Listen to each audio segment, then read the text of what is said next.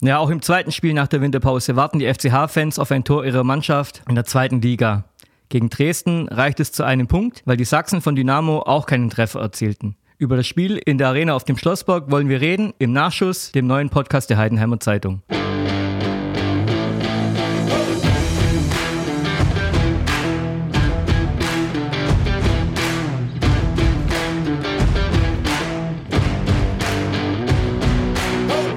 Mein Name ist Marc Hosiner und mit mir am Mikrofon ist Nadine Rau aus der Sportredaktion. Hallo Nadine. Hallo Marc.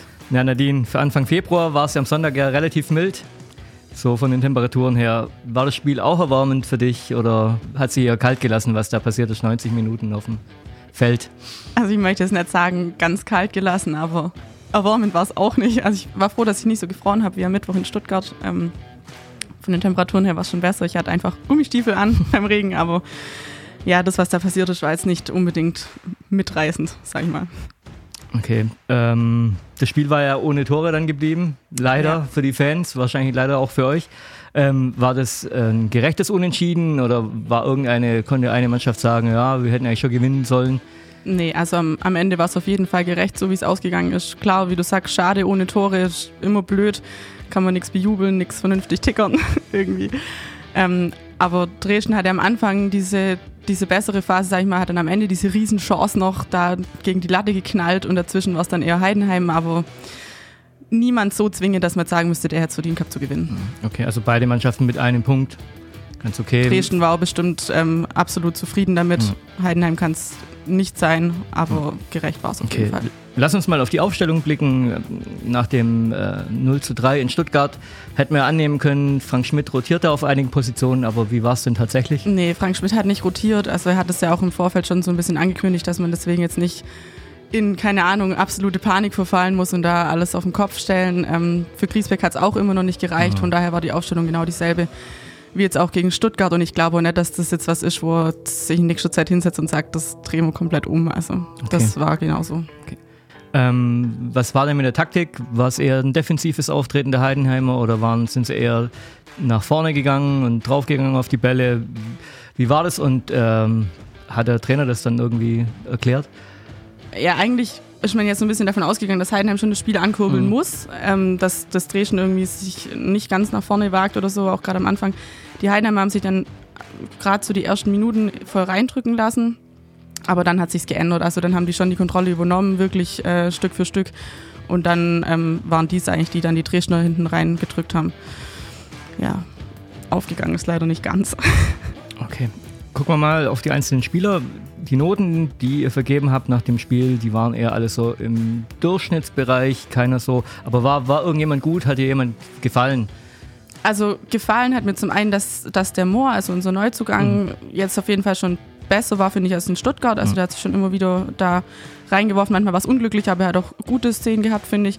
Auch gerade so Mainka und Teuerkauf, fand ich, haben viel nach vorne mitgearbeitet. Mhm. Ähm, und der Leipertz war jetzt auch viel am Ball. Er hat sich mit seinem Fallrückzieher auch noch probiert. Ähm, hat leider nicht funktioniert äh, für ihn, aber war auf jeden Fall ansehnlicher, sag ich mal, als, als am Mittwoch mhm. bei denen. Gab es jemanden, der nicht so gut war? Oder vielleicht gab es mehrere Spieler, die, die nicht so einen glücklichen Tag hatten?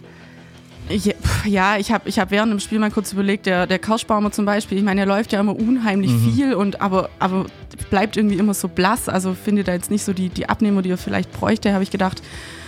Ähm, ja, auf den würde ich mich jetzt mal so festlegen. Okay, lass genau. uns mal äh, zum Gegner schauen. Dynamo Dresden, da spielt ja der, die FCH-Laie Patrick Schmidt. Ja, wie genau. war der denn oder war bei denen irgendwie noch jemand? Mich interessiert immer, wie Patrick Ebert spielt. okay, ja, es war die ganzen Patricks, mein Gott, Patrick Meinke haben wir auch noch. Ja, ähm, natürlich hat jeder auf Patrick Schmidt geguckt und dann, dann das gibt es ja auch selten, dass er dann direkt wieder zurückkommt hier an seine Wirkungsstätte, an seine alte und eigentlich auch noch bestehende im Moment. Und dann gleich am Anfang ist er es, der da irgendwie links den Ball vorbeisetzt und dann auch knapp an so einer Reingabe vorbeirutscht. Also der hat sich dann schon gezeigt. Mhm. Später aber weniger, muss man sagen. Es war wirklich nur so dieser Anfangsmoment. Ähm, sonst haben die Dresdner, finde ich, viele, die, die echt gut waren. Also der Löwe war echt gut, auch der Terrazino, der gegen Karlsruhe schon gleich getroffen hat, mhm. auch ein Neuzugang, fand ich auch gut. Auch der Horvath, Entschuldigung, wenn ich Namen falsch ausspreche, die waren alles so, so quirlig und so mhm. flink. Also musste man am Anfang schon gucken, irgendwie, dass man hinterherkommt. Ähm, Ebert ist mir ein paar Mal positiv aufgefallen, aber jetzt nicht so wie, wie die anderen, die ich jetzt erwähnt hatte. Okay. Lass uns mal auf die Statistik äh, schauen, ein bisschen. Ja. Ähm, ich habe gesehen, beide Teams sind äh, gleich viel gelaufen, waren, glaube ich, ganz Genau. gut unterwegs. Ja. Äh, ist dir sonst schon was aufgefallen bei den es Werten? war in vielen Dingen recht gleich. Auch Ballbesitz war, glaube ich, 51 zu 49, die Passquote auch. Ähm, und wo es halt ausgeschlagen hat, waren dann aber doch die, die Torschüsse und, und die Ecken. Also Heidenheim hatte, glaube ich, 13, 13 zu 8 Torschüsse war es und äh, 7 zu 1 Ecken. Also Okay. Heidenheim permanent Ecke und also Dresden hätten, gar nicht. hätten auch mehr draus machen können. Hätten draus, genau, hätten wir draus machen können. Also da Okay. ist es halt ausgeschlagen. Mhm. Gab es denn sonst was Besonderes bei dem Spiel? Das kommen ja normal immer relativ viele Dresden-Fans. Ja, das war total cool. Also ich finde Dresden-Spiele eh immer geil. Ich so auswärts sowieso, da ist die Stimmung, das ist der Hammer. Aber auch hier, also der Block ist voll. Ich glaube, es waren 1500 oder so. Mhm. Und auch Heidenheim war laut, wirklich gestern. Die hatten auch noch eine Choreo wegen einem, einem Jubiläum von dem Fanclub. Also es war schon cool. Die haben Okay. schon, schon Krach gemacht. Also Stimmung gut, Ergebnis, naja, so ja, bisschen kann man nichts machen, aber es war Okay. voll, von der Gut. Stimmung war es voll okay. Okay, ähm, lass uns mal ein bisschen nach vorne schauen. Ähm, was, was muss denn der FCH besser machen im nächsten Spiel? Ja, also am Ende kommt es einfach darauf an, dass sie vor dem Tor gefährlicher werden. Mhm. Ich meine, das, das war jetzt in Ansätzen auch schon nicht schlecht, was sie da gemacht haben, aber es hing halt immer so im letzten Drittel fest. Also Ball dann nochmal irgendwie ins Ausmanövriert oder halt der letzte Pass nicht angekommen, sowas, wenn man da präziser wird irgendwie noch und, und da ja, mehr Genauigkeit reinkriegt, dann, dann könnte es, denke ich, schon langsam hinhauen. Okay, warten wir es ab. Ähm, wer ist denn der nächste Gegner und wann ist denn das nächste Spiel? Ja, wir müssen gar nicht lang warten aufs nächste Spiel. Am Freitag geht es schon wieder weiter, 18.30 Uhr ähm, in Sandhausen.